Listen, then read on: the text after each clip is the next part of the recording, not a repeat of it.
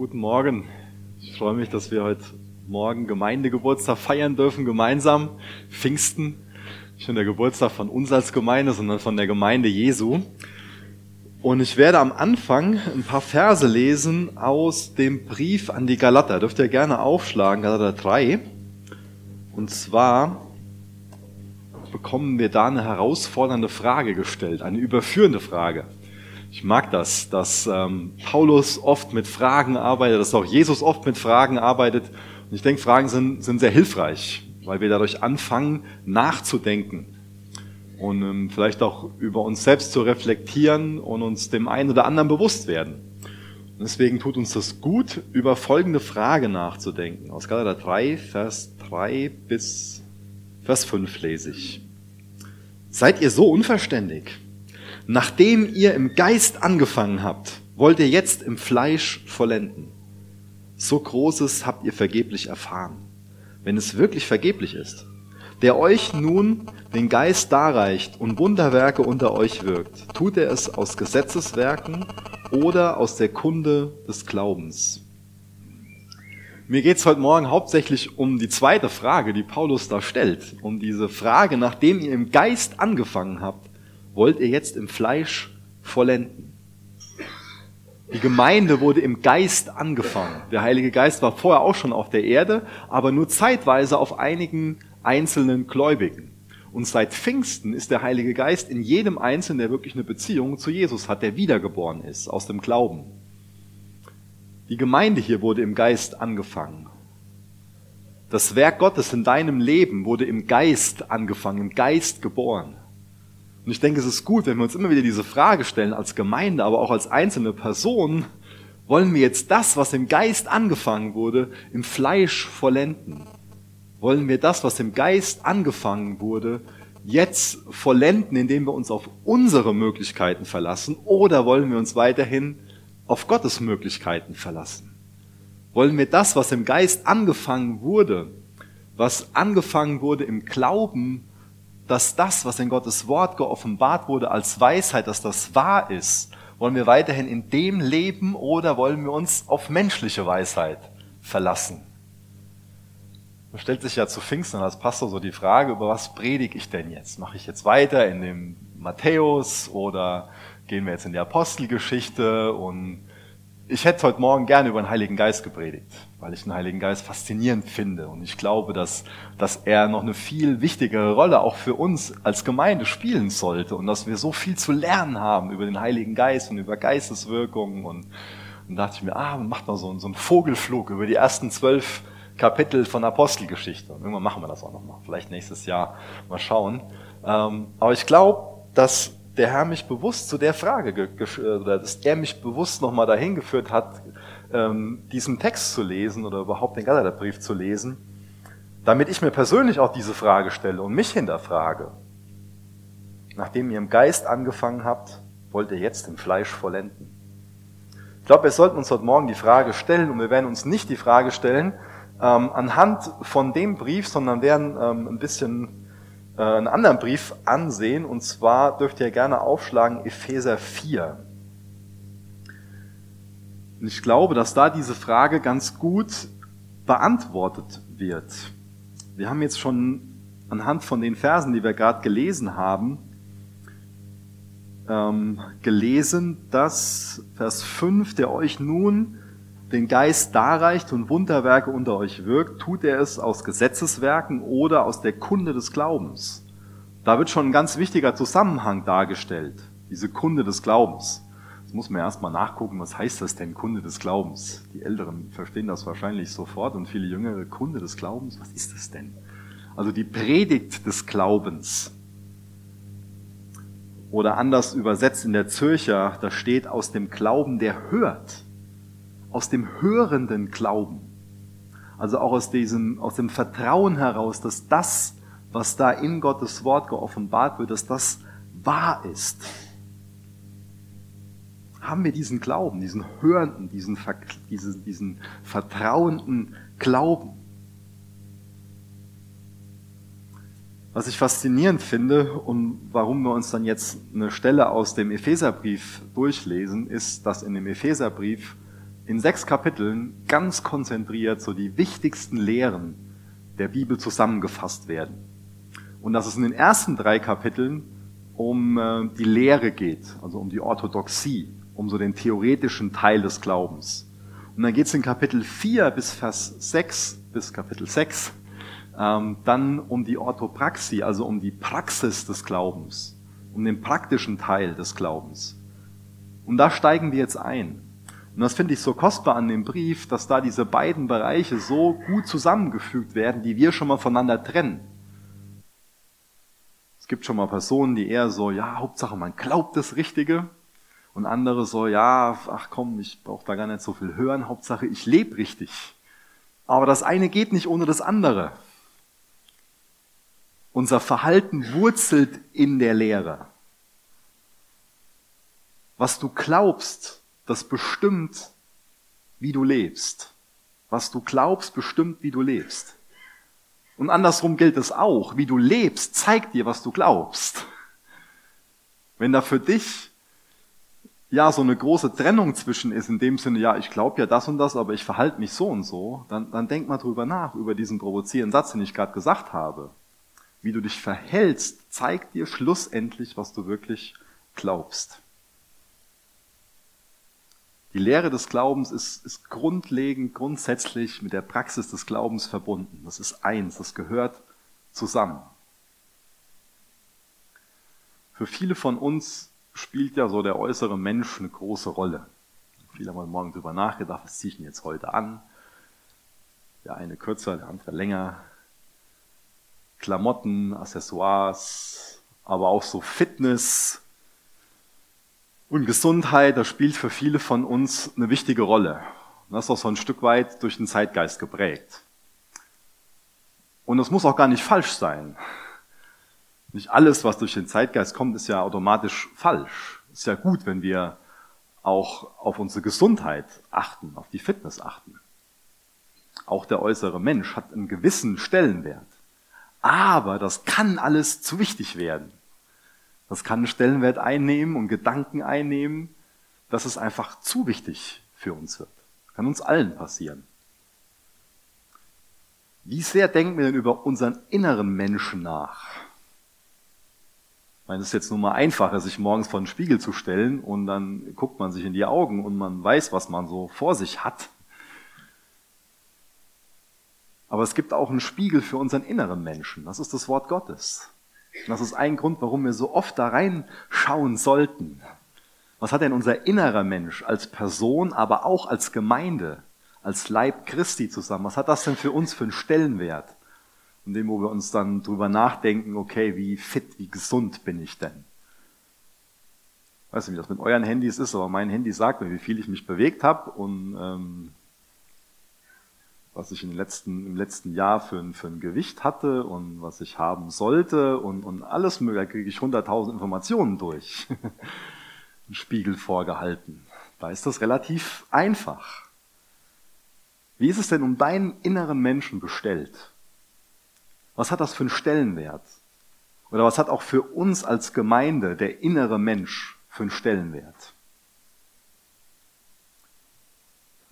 Und das ist der Grund für, für den Text aus Epheser 4, da lesen wir jetzt mal Vers 1 bis Vers 3, weil da ähm, Paulus quasi so ein bisschen wie so ein Personal Coach auftritt. So, er ist um unsere Gemeinde Fitness besorgt. Und er sagt uns, das habt ihr alles anvertraut bekommen, um gesund zu sein als Gemeinde. Das habt ihr alles anvertraut bekommen, damit ihr Gemeinde zur Ehre Gottes sein könnt. Das habe ich euch alles gegeben, damit habe ich euch versorgt, damit ihr weiterhin im Geist leben könnt und euch nicht auf eure Weisheit, auf eure Kraft verlasst, es nicht versucht im Fleisch zu vollenden. Epheser 4, Vers 1 bis Vers 3. Ich ermahne euch nun, ich, der Gefangene im Herrn, wandelt würdig der Berufung, mit der ihr berufen worden seid, mit aller Demut und Sanftmut, mit Langmut einander in Liebe ertragend. Befleißigt euch, die Einheit des Geistes zu bewahren durch das Band des Friedens. Ich finde das so vorbildlich und ähm, auch so beschämend für mich, wie sich Paulus hier verhält. Wir haben jetzt ja hier schon einen wichtigen Hinweis bekommen, Gefangene im Herrn. Paulus ist gerade im Hausarrest in Rom. Und er könnte sich über ganz andere Dinge Gedanken machen als über die Gesundheit von uns als Gemeinde. Aber wir sind ihm wichtig, das Werk Gottes ist ihm wichtig. Ich würde wahrscheinlich an seiner Stelle so eine Selbstmitleidsparty feiern so und mir selbst leid tun. Oh, ich war doch im Namen Jesu unterwegs und jetzt bin ich hier ein Gefangener in Rom. Ich armes Würstchen. Aber er wandelt würdig seiner Berufung. Er ist nicht auf sich selbst fokussiert, sondern er liebt Jesus, er schaut auf Jesus, er geht im Glauben, er lebt im Geist. Er ist auch besorgt um andere, weil er Jesus liebt, weil er sie liebt. Und sagt auch uns, dass wir würdig unserer Berufung wandeln sollen. Was ist denn unsere Berufung? Was ist das denn? Es gibt Menschen, die scheinbar lange so einer Berufung hinterherhecheln, die so voll darauf aus sind, so was ganz Besonderes zu finden, wo sie zu berufen sind irgendeinen Job oder irgendein Amt. Aber ich finde das toll, dass es hier gar nicht um einen Job geht, dass es ja auch nicht um ein Amt geht, dass es nicht um irgendeine besondere Fähigkeit geht, sondern dass hier Berufung und Charakter nebeneinander gestellt wird. Und auch das sollten wir uns wieder zum Vorbild nehmen. Wir sind dazu berufen, diese Charaktereigenschaften zu haben. Kommt ja schon mal so vor, dass man die Frage stellt, Gott, was ist denn dein Wille für mein Leben? Und wenn wir uns vielleicht das nächste Mal diese Frage stellen, dann sollten wir schnell zu diesem Text gehen und es durchlesen. Und dann sollten wir ganz laut hören von Jesus, Micha, mein Wille für dein Leben ist, dass du würdig deiner Berufung wandelst, in Demut, in Sanftmut, in Langmut, einander in Liebe ertragen. Das ist unsere Berufung, meine und deine. Also nicht in allererster Linie so ein, Job, eine Fähigkeit, sondern ein Charakter. Und ich glaube, dass uns Jesus mit diesem Charakter versorgt, dass wir das als eine Verwalterschaft anvertraut bekommen haben, dass wir durch die Wiedergeburt, durch das neue Herz dazu in der Lage sind, dass das nichts ist, was wir jetzt aus uns selbst heraus irgendwie erzeugen sollen. Das ist kein Text, der uns irgendwie dazu auffordert, dass wir jetzt moralisieren sollen und uns selbst zu besseren Menschen machen sollen. Es wäre jetzt fatal, wenn das morgen jemand hier rausgeht und sagt für sich so, ja, ähm, jetzt versuche ich es noch mehr. Jetzt versuche ich es noch besserer zu sein. Auch das ist Verwalterschaft. Durch den Glauben haben wir das.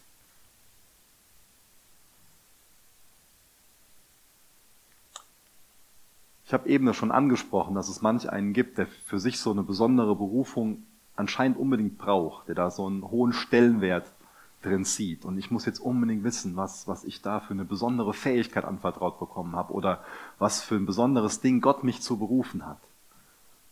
Und meine Erfahrung ist, dass es für viele von denen, die das für sich so sehen, eine große Belastung ist, sehr problembehaftet ist, auch gerade für die Personen in ihrem Umfeld.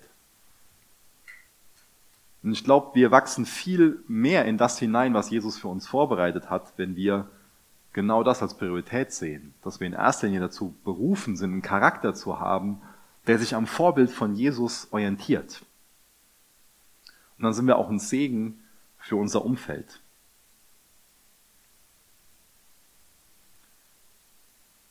Wir als Christen glauben, dass die Welt gut erschaffen wurde, aber dass sich wir Menschen, dass wir uns gegen Gott gewendet haben.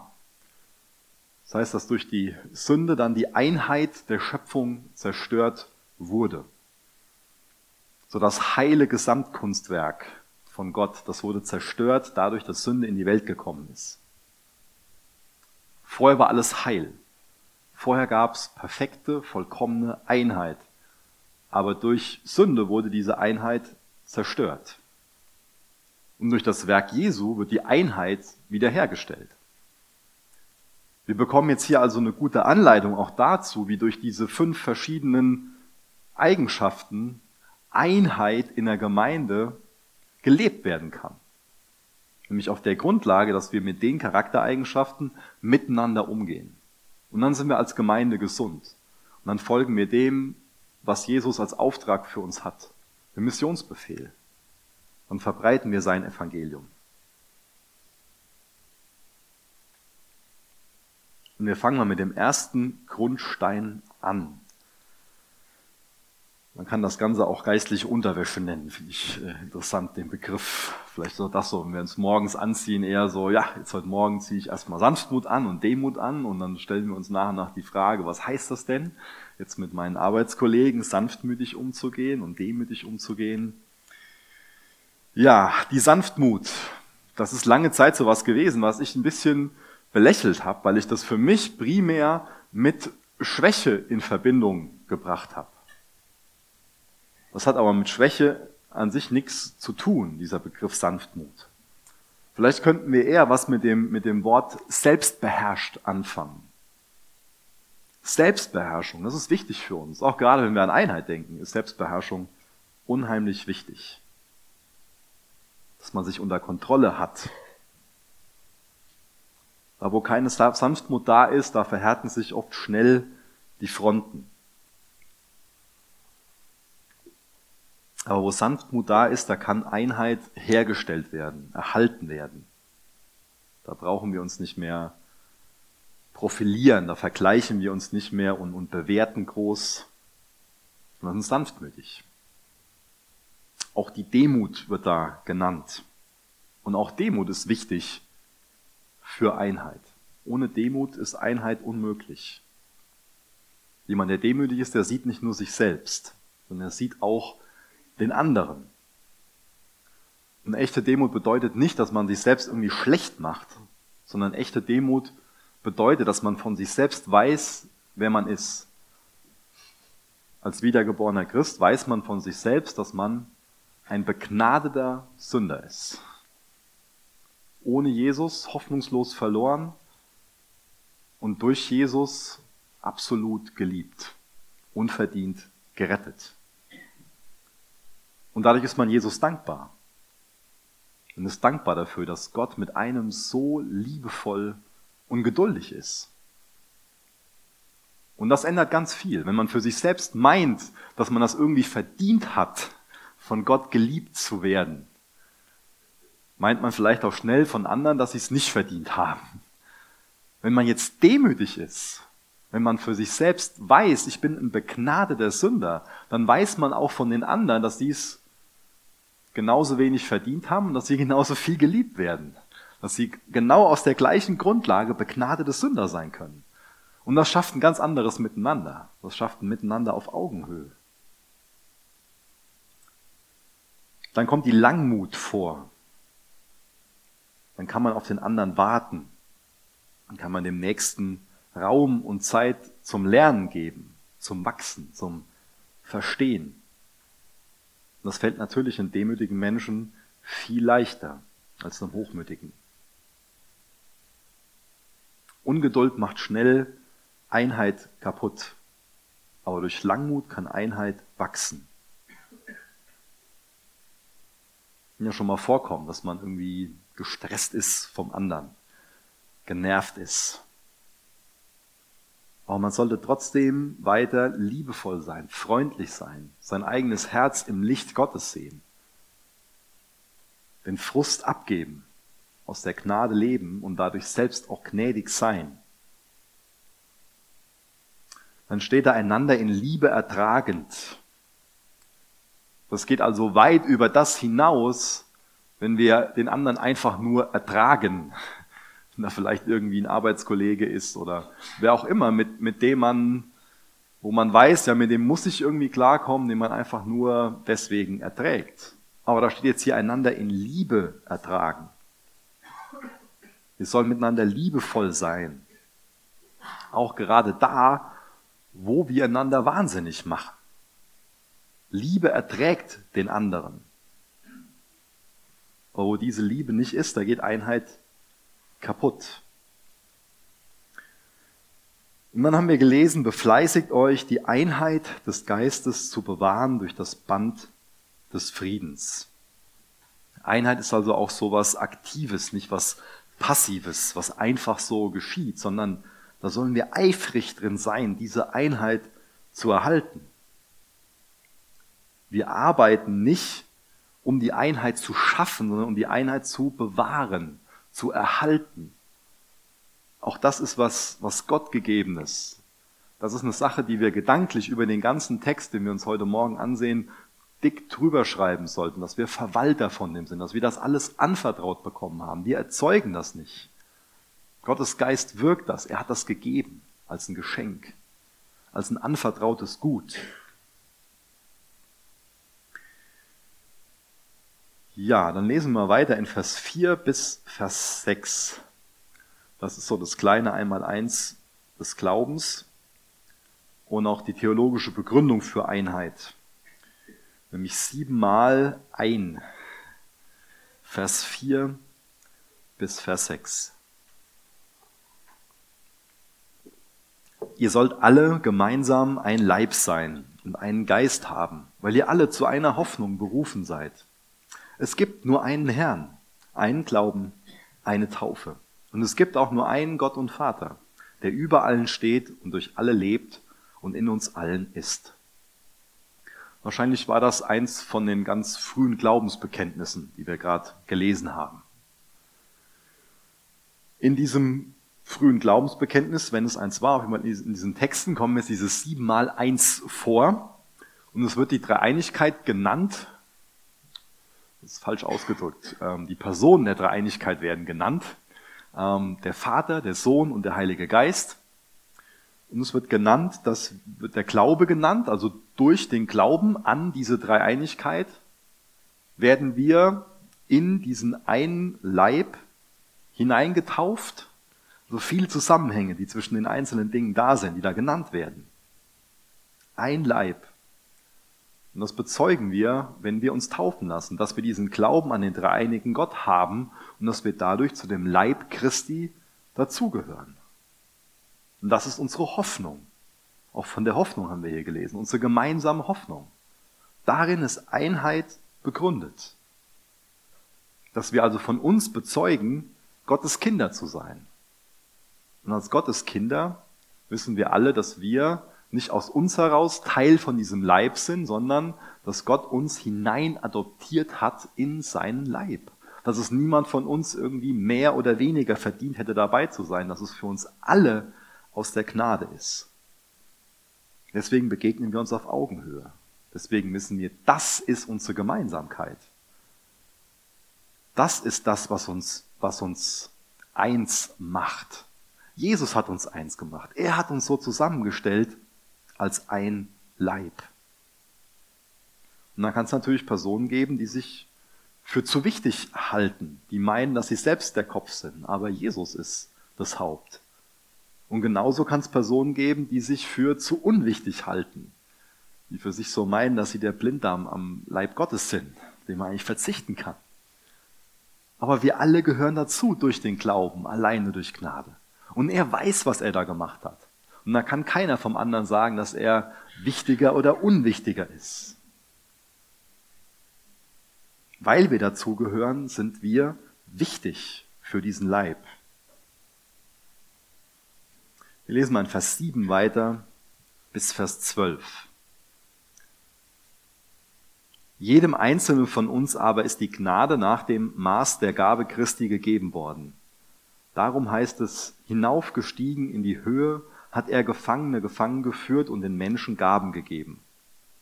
Das Hinaufgestiegen aber besagt es was anderes, als dass er auch hinabgestiegen ist in die Tiefe, in die unteren Teile der Erde.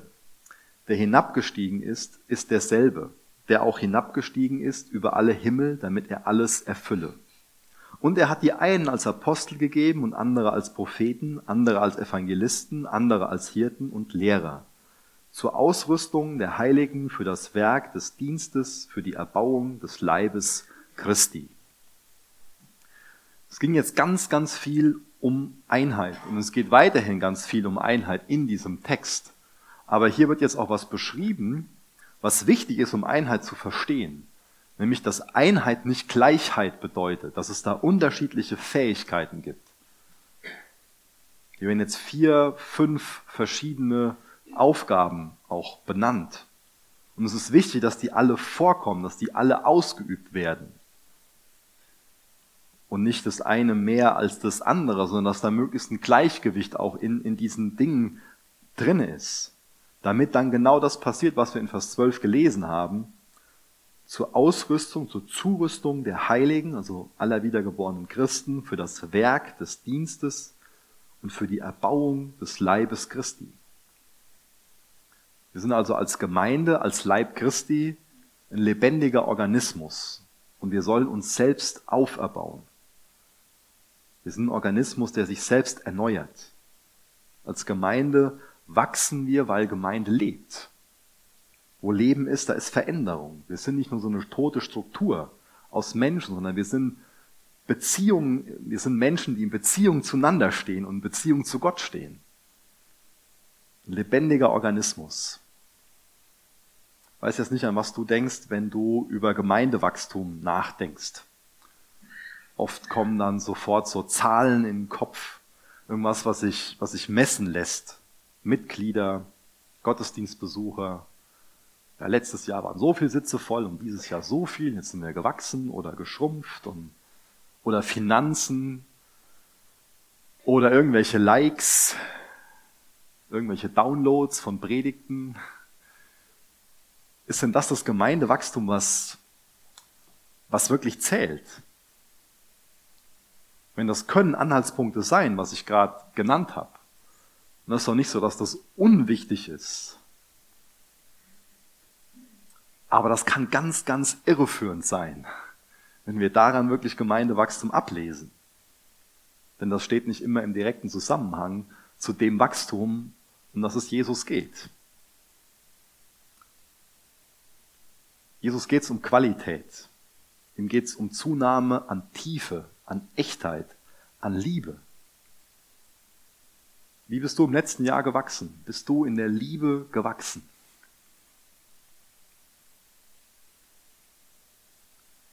Und wie wächst Gemeinde? Durch Jesus wächst Gemeinde. Das schreit der Text immer wieder ganz laut. ist ermutigend.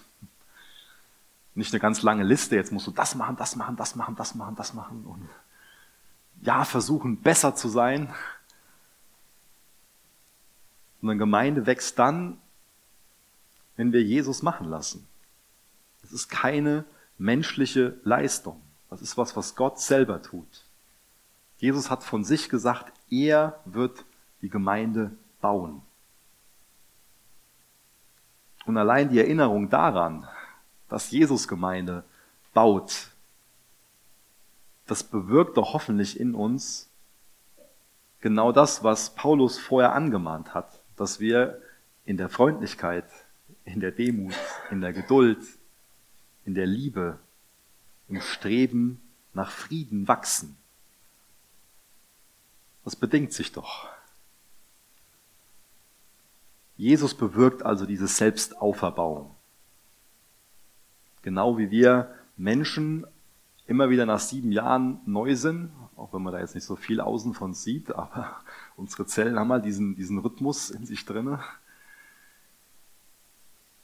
bewirkt Jesus diese Selbstauferbauung. Wenn wir das verwalten, was wir von ihm bekommen haben, diesen Glauben, diese sieben Punkte, die ich eben benannt habe, auch diese Charaktereigenschaften der Einheit, auch diese, ja, nicht alles Ämter, aber diese vier verschiedenen Fähigkeitenbereiche, vier oder fünf verschiedenen Fähigkeitenbereiche, die wir gerade gelesen haben. Wir verwalten das, was er uns gegeben hat. Und was ist jetzt die Kraft, die diese Selbstauferbauung bewirkt? Diese Kraft, das ist die Liebe. Es wird hier immer wieder benannt. Es ist die Liebe. Und das ist so unglaublich wichtig, dass unsere Kraft als Gemeinde nicht unsere körperliche Kraft ist. Unsere Energie, unsere Nerven, unser Wissen, unsere Ressourcen, unsere Kontakte, oder was wir auch immer da als Kraft irgendwo ansehen könnten. Und die Kraft von uns als Gemeinde ist die Liebe. Und solange wir Liebe haben, haben wir Kraft als Gemeinde. Und da geht es nicht um unsere eigene Liebe, sondern um die Liebe Gottes, die Liebe Gottes zur Gemeinde. Das ist unsere Kraft. Und dann haben wir gelesen von den vier oder fünf verschiedenen Personen, die Gott befähigt hat, begabt hat, berufen hat. Und da haben wir zuallererst gelesen von den Aposteln. Die Apostel bezeugen. Die haben den auferstandenen Jesus mit eigenen Augen gesehen und sind von ihm persönlich auserwählt worden und berufen worden. Ich glaube, dass es heute keine Apostel mehr gibt, aber es gibt immer noch solche apostolischen Fähigkeiten. Im gewissen Sinn sind wir alle Apostel, die wiedergeborene Christen sind, weil Apostel Beauftragte sind. Und durch den Missionsbefehl sind wir alle beauftragt. Aber ich glaube, dass es hier in dem Zusammenhang mit dem Apostel eher auch heute auf heute übertragen, eher um Personen geht, die vielleicht gut sind auch so im, im Netzwerken, die gut sind darin, die, die reife Leiter sind, die auch mal ähm, ja sowas wie einen überregionalen Dienst haben, mal von außen auf eine Gemeinde draufschauen können, Mediator sein können. Das sind alles Dinge, die ähm, so apostolische Fähigkeiten ausmachen und von denen wir auch als Gemeinde profitieren sollten. Dann werden die Propheten benannt. Die Propheten, die verkünden. Propheten werden ja oft in erster Linie mit Personen in Verbindung gebracht, die etwas über die Zukunft sagen. Aber dann verstehen wir die prophetische Gabe, die es heute noch gibt, ähm, anders, als sie im Neuen Testament definiert wird. Nämlich in allererster Linie geht es bei dieser prophetischen Gabe, die es heute noch gibt, darum, Gottes Wort auf die Gegenwart, auf eine spezielle Gruppe, so das, was wir jetzt an sich heute Morgen hier machen, anzuwenden. Dass Gottes Wort auf eine bestimmte Gruppe, die zu einer bestimmten Zeit lebt, angewendet wird. In dem Sinne gibt es auch heute noch die prophetische Gabe. Ähm, und ähm, nicht als Amt, aber als eine, als eine Funktion. Und dann werden die Evangelisten angesprochen. Die Evangelisten verbreiten. Die predigen gläubigen und ungläubigen Menschen das Evangelium. Und nach 2 Timotheus 4, Vers 5, da steht, dass Timotheus das Werk eines Evangelisten tun soll. Wenn man sich mit dem Timotheus auseinandersetzt, ist er jetzt nicht so der Evangelist vor dem Herrn. Also es ist nicht so eine natürliche Gabe. Und jeder Einzelne, der eine Beziehung zu Jesus hat, ist dazu berufen, auch Evangelist zu sein. Aber ich denke, hier gibt es nochmal eine besondere ähm, Befähigung, Evangelist zu sein. Und auch das brauchen wir als Gemeinde, dass es Personen gibt, die aufstehen und diese Gabe ausüben. Aber wie gesagt, niemand von uns sollte jetzt von sich meinen, so ja, ich habe das nicht, das ist ein Job von anderen sondern das ist auch eine Befähigung, die wir haben in unserem Umfeld. Auch eine Verantwortung, die wir haben. Aber wir sollten es vor allen Dingen doch als ein Privileg sehen. Ich habe das ja schon ein paar Mal erwähnt während der Predigt, dieses, dass wir begnadete Sünder sind. Wenn ich das doch für mich verstehe, dann will ich doch auch, dass andere begnadet werden. Und dann gibt es Pastoren, Hirten, die leiten und es gibt Lehrer, die erklären. Und hier ist die Frage, deswegen habe ich jetzt ein paar Mal schon gesagt, vier oder fünf, ob hier jetzt eine Person mit gemeint ist. Aus meiner Sicht ist es sinnvoller, das als eins zu verstehen, ähm, also so Pastoren, Lehrer, ähm, weil auch hier vom Text her dieses einige als nicht wiederholt wird. Aber das ist nichts Entscheidendes. Das ist nichts, wo man sich jetzt hier irgendwie drüber streiten sollte. Also, das ist ähm, ein wichtiges Amt, eine wichtige Aufgabe, das nicht nur durch den Pastor ausgeübt wird, sondern auch durch, durch Älteste, dass es Hirten gibt, die leiten. Durch Vorbild, durch Lehre. Es ist wichtig, dass, dass wir uns immer wieder mit dem Wort ernähren lassen. Lehrer, die erklären, die Christen helfen, den Glauben besser zu verstehen und wirklich in den Alltag zu integrieren. Und das ist dazu gegeben, damit nicht dann diese Personen, die diese Fähigkeiten haben und das ausüben können, dann alles machen, sondern zum Befähigen. Hier geht es also um Empowerment, und Befähigung. Nicht die paar machen dann den ganzen Dienst am Leib, sondern die sind zur Zurüstung, zur Erbauung des Leibes da und jeder Einzelne aus dem Leib versteht sich als Diener und bringt sich ein, dient. Sie rüsten den Gläubigen für den Dienst zu. Nicht sie tun den Dienst, sondern es ist eine Zurüstung zum Dienst. Denn jeder Christ tut den Dienst. Das ist was ganz Normales. Jetzt lesen wir Vers 13 bis zum Schluss, bis Vers 16. Auf diese Weise sollen wir alle im Glauben eins werden und den Sohn Gottes immer besser kennenlernen, sodass unser Glaube zur vollen Reife gelangt und wir ganz von Christus erfüllt sind. Dann werden wir nicht länger wie Kinder sein und uns ständig von jedem, von jeder fremden Meinung beeinflussen oder verunsichern lassen, nur weil geschickte Betrüger uns eine Lüge als Wahrheit hinstellen. Stattdessen lasst uns in Liebe an der Wahrheit festhalten und in jeder Hinsicht Christus ähnlicher werden, der das Haupt seines Leibes der Gemeinde ist. Durch ihn wird der ganze Leib zu einer Einheit. Und jeder Teil erfüllt seine besondere Aufgabe und trägt zum Wachstum der anderen bei, sodass der ganze Leib gesund ist und wächst und von Liebe erfüllt ist. Ich denke, hier werden jetzt vier Bereiche des Wachstums angesprochen. Und das erste, dass wir Jesus immer ähnlicher werden. Auf diese Weise sollen wir alle im Glauben eins werden und den Sohn Gottes immer besser kennenlernen. Unser Ziel ist es, Jesus ähnlicher zu werden. Und da ging es jetzt eben schon um die Charaktereigenschaften. Das ist ja nichts, was ich da benannt habe, was Paulus da benannt hat. Ja, was ähm, Jesus nicht äh, wäre, sondern er ist uns ja Vorbild. Er definiert ja, was Demut ist, was Sanftmut ist, was Langmut ist. Beim Wachstum geht es darum, Jesus wirklich ähnlicher zu werden. Und auch bei unserem Gemeindewachstum geht es darum, Jesus ähnlicher zu werden. Jesus in die Welt zu spiegeln. Und das Zweite, wo wir drin wachsen sollten, ist, ich habe das lehrmäßige Stabilität genannt.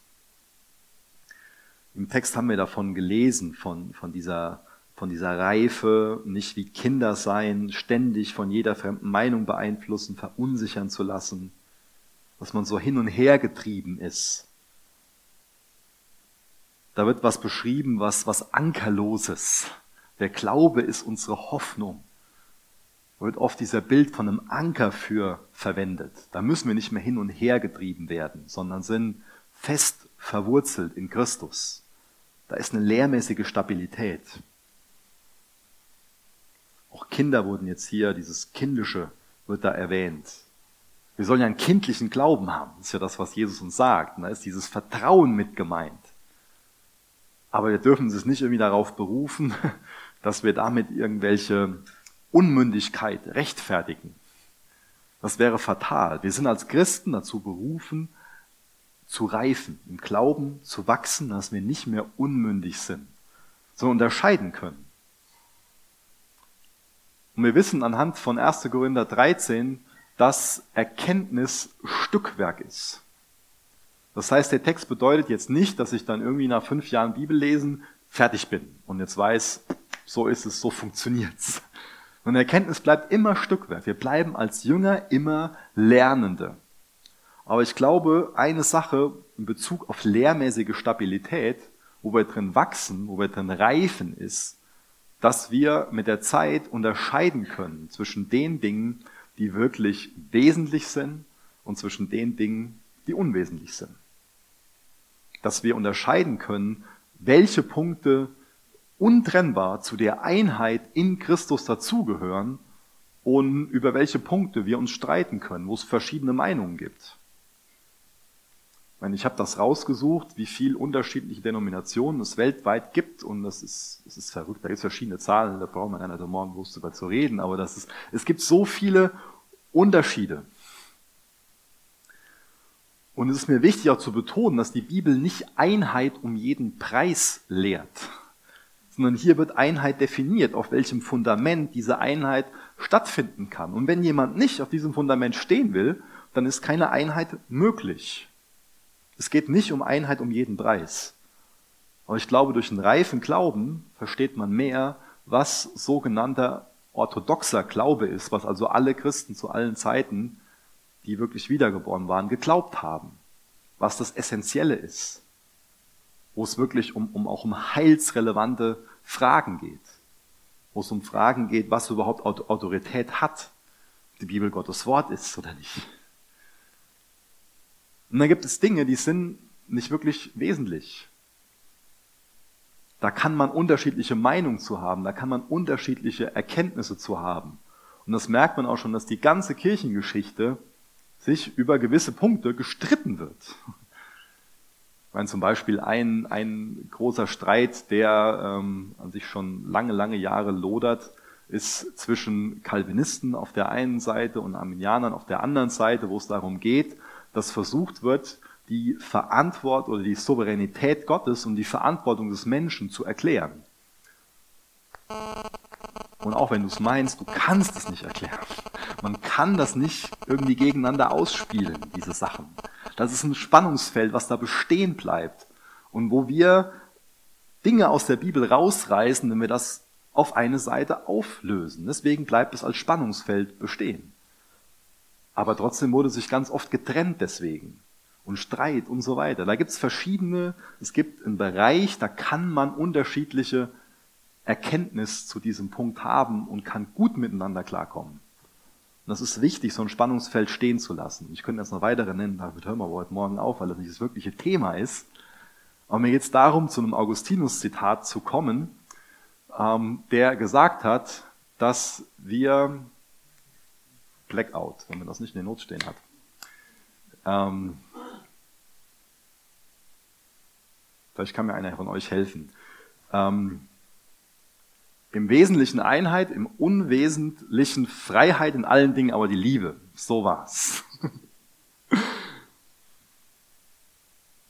Doch noch funktioniert. Im Wesentlichen Einheit. Da ist wichtig zu unterscheiden, was ist das Wesentliche. Im Unwesentlichen Freiheit. Da können wir Freiheit haben. Aber in allen Dingen die Liebe. Ich denke, auf die Idee ist er nicht alleine gekommen, sondern da gab es einen Heiligen Geist und keinen Zeitgeist, der ihn dazu ähm, geleitet hat, zu dieser Erkenntnis. Und dann als dritter Wachstumspunkt, stattdessen sollen wir in einem Geist der Liebe an der Wahrheit festhalten. Liebe und Wahrheit, auch das ist sowas, was untrennbar miteinander verbunden ist. Dass Liebe quasi ummantelt wird von Wahrheit, wie Wasser, das durch ein Rohr fließt. Finde ich ein gutes Bild. Als Menschen sehen wir uns ja alle nach Liebe, nach Zuneigung, nach Anerkennung, nach Ermutigung. Das ist eine Sache, wenn wir so die richtigen Lehren für wahr halten, aber eine andere Sache, wenn wir das auch in Liebe vertreten. Und auch da ist uns Jesus wirklich Vorbild. Wahrheit in Liebe zu reden. Liebe ist jedes Qualitätsmerkmal. Wachsen wir in der Liebe? Vertreten wir die Wahrheit wirklich in Liebe? Helfen wir einander dabei, die Wahrheit in Liebe zu vertreten? Und dann als vierter Wachstumspunkt jeder Teil. In Vers 16 kommen wir zurück zu diesem Bild von dem einen Leib und da steht, jeder Teil erfüllt seine besondere Aufgabe. Ganz am Anfang habe ich davon erzählt, dass es so manch einen gibt, der für sich so eine besondere Aufgabe haben will. Und die haben wir alle. Automatisch, weil wir dabei sind. Aber es wäre doch von uns einfach nur stolz, wenn wir meinen, ich muss sowas Besonderes im Sinne von für uns besonders haben. Das, was du anvertraut bekommen hast, das ist besonders. Das solltest du als Wertschätzung Gottes sehen. Und das solltest du einbringen. Jesus ist das Haupt und ihm wollen wir uns unterordnen. Und wenn wir ihn nicht als Haupt anerkennen, dann sind wir kopflos. Als Einzelner und auch als Gemeinde. Und dann, wenn jeder so seine Funktion erfüllt, wenn jeder diesen Charakter hat, wenn jeder das, was er als Fähigkeit anvertraut bekommen hat, wenn jeder das, was er anvertraut bekommen hat, einbringt, dann sind wir als Leib eine Einheit, die in Liebe das Reich Gottes baut, die wirklich Jesus verherrlicht. Dann sind wir Gemeinde, die an Pfingsten geboren wurde, die so ist, wie sich Jesus das vorgestellt hat. Noch ein kurzer Gedanke zu diesem jeder Teil und diesem Einbringen, dem, dem Dienen. Wir sollten Gemeinde nicht als eine Dienststelle verstehen, wo wir nur hinkommen oder wo wir immer, wenn wir da sind, einfach uns, ja, irgendwie so eine offizielle Funktion haben, eine offizielle Mitarbeit haben. Das wäre so das eine Extrem, dass wir an sich nur kommen, wenn wir irgendwie was wo eingetragen sind, wo wir da mitarbeiten. Das andere Extrem ist, wenn wir Gemeinde als Tankstelle verstehen. Wenn wir nur kommen, um persönlich aufzutanken. Sondern wir sollten es als eine Familie sehen. Nicht Dienststelle oder Tankstelle, sondern Familie. Und auch in der Familie ist es normal, dass man mal mehr einbringt und mal weniger einbringt, weil man in verschiedenen Lebenssituationen ist. Da gibt es kleine Kinder, da muss man sich halt mehr drum kümmern. Und so sind wir Gemeindefamilie, wo wir alle, wo jeder von uns einfach in verschiedenen Phasen ist, wo, wir, wo aber jeder von sich es gelernt hat, zu dienen und auch sich dienen zu lassen. Natürlich ist es wichtig, selbst zu lernen, zu dienen. Aber es ist auch wichtig zu lernen, sich persönlich dienen zu lassen. Und welche Person sehen wir jetzt als inneren Menschen skizziert in diesen 16 Versen? Als Anwendung für uns persönlich, aber auch als Anwendung für uns als Gemeinde. Und wenn wir dann in den Spiegel sehen, in den geistlichen Spiegel, wen sehen wir dann vor uns? Wenn wir Cable Chapel Herborn an Cable Chapel Herborn denken. Wo gibt es da Unterschiede? Wo sollten wir Buße tun? Wo sollten wir uns darüber freuen? Wo verwalten wir das, was wir anvertraut bekommen haben, gut und wo halten wir da was zurück? Im Geist angefangen, im Fleisch vollenden? Wollen wir uns auf die eigenen Fähigkeiten verlassen, auf menschliche Weisheit verlassen oder wollen wir es in diesem Geist weiterführen? Wie wichtig ist uns der äußere Mensch und wie wichtig ist uns der innere Mensch? Wie sehr lassen wir Jesus da an, an unser Herz, persönlich, aber auch an unser Gemeindeherz dran? Ich will gerne noch mit uns beten.